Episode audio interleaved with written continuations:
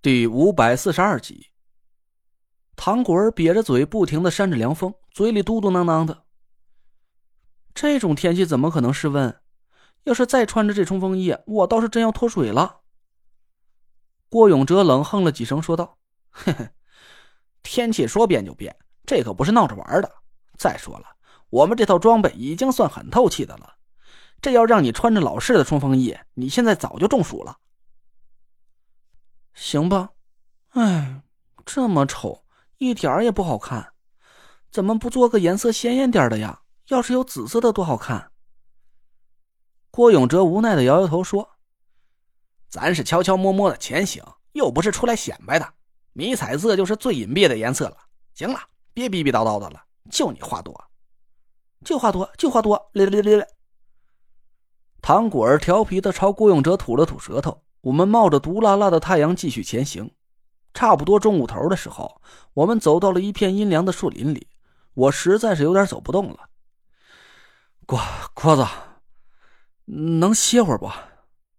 我一屁股坐在地上，喘的肺都快从嘴里蹦出来了。郭永哲无奈的摊了摊手：“你这都脱鞋上炕了，我还能说不行啊？成，大家都歇会儿吧，半个钟头啊。”我瘫倒在地上，赶紧拉开冲锋衣的拉链，扇着凉风喝了点水。我偷偷观察了一下，我们队里的五个人，好像就属我最怂了。那若兰和田慧文的脸色几乎都没怎么变。他们俩安静的坐在一边，慢慢喝了点水，补充了几口食物，压根就看不出来走了那么久的山路。唐果儿刚才一路都蹦蹦跳跳的，体力消耗有点大。他这时候红着脸蛋扇着凉风，不过他脸色上的表情是很兴奋，而不是像我这样要死不活的。就连一点也不会风水术的郭永哲都看不出一丁点的疲累。他一会儿拿出个观察镜四下看看。一会儿又在地图上做个标识，还打开小酒壶，有滋有味的咂了几口酒。我靠在背包上喘了半天，才慢慢爬了起来，问了郭永哲一句：“郭子，咱晚上目的地在什么地方？你能从地图上准确标注出来吗？”“那不能。”郭永哲摇了摇头说：“这就是我根据照片手绘出来的简易地图，连个精确坐标都没有，估摸着呀，偏差少说得两三公里。你想干嘛？”我我嗨，算了。我本打算用以海扇把几个死神死神的大背包直接传送到晚上的目的地去，这样我就可以轻装前进，不会拖队伍后腿了。可是郭永哲这一句话呀，就打破了我的幻想。我欲哭无泪的重新倒下，心里只想骂街。我真的很想折根树枝啊，做一个简单的纸扎傀儡，让他帮我背着包。但我仔细考虑了一下，还是忍住了。现在我不能轻易暴露我学会了纸扎术的秘密。我不是要防着纳若兰，而是要防着唐果儿。一旦我把所有底牌都暴露在明面上，我生怕唐果儿对田慧文下手的时候，我就少了一个能对付他和楚寒楼的秘密法宝了。我啃了几口压缩饼干，喝了点水，歇了半个钟头之后，我又一脸生无可恋的背起了那个沉重的大背包，夹在队伍中间，半死不活的继续出发。不得不说。郭永哲的判断确实非常准确，就在我们歇脚的这半个钟头时间里，天气就悄悄的发生了变化。刚才还在天边很远处的一小角云彩，不知道什么时候慢慢的越聚越大，现在已经乌压压的罩在我们头顶上。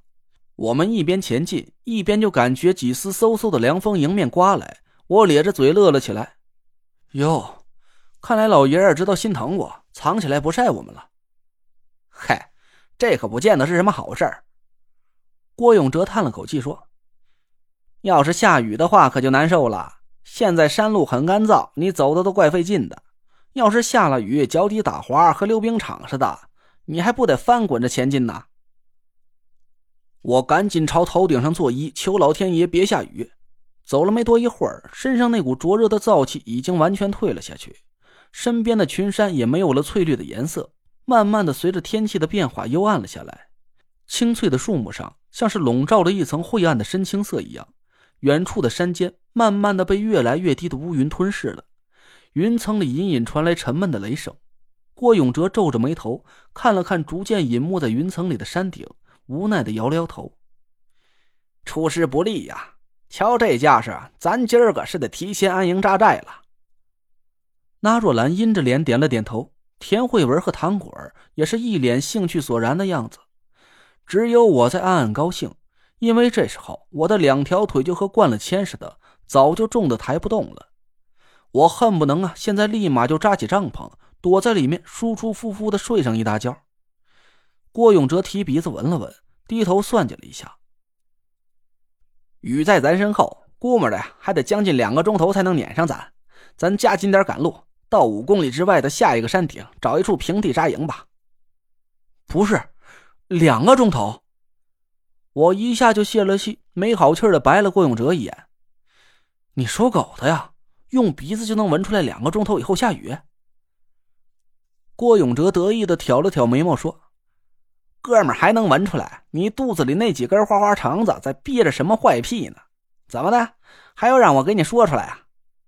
我，我让郭永哲一句话给噎得上不来气儿，几个人哈哈大笑了起来。我臊的脸呢都红到屁股蛋儿了。山风渐凉，这一路啊，其实走的并不算太吃力。我身上燥热的暑气已经退掉了，再加上明确了目的地之后，可能心理上也有了一定的安慰。我竟然一路跟着队伍的脚步没有落下，身边的光线慢慢的越来越幽暗。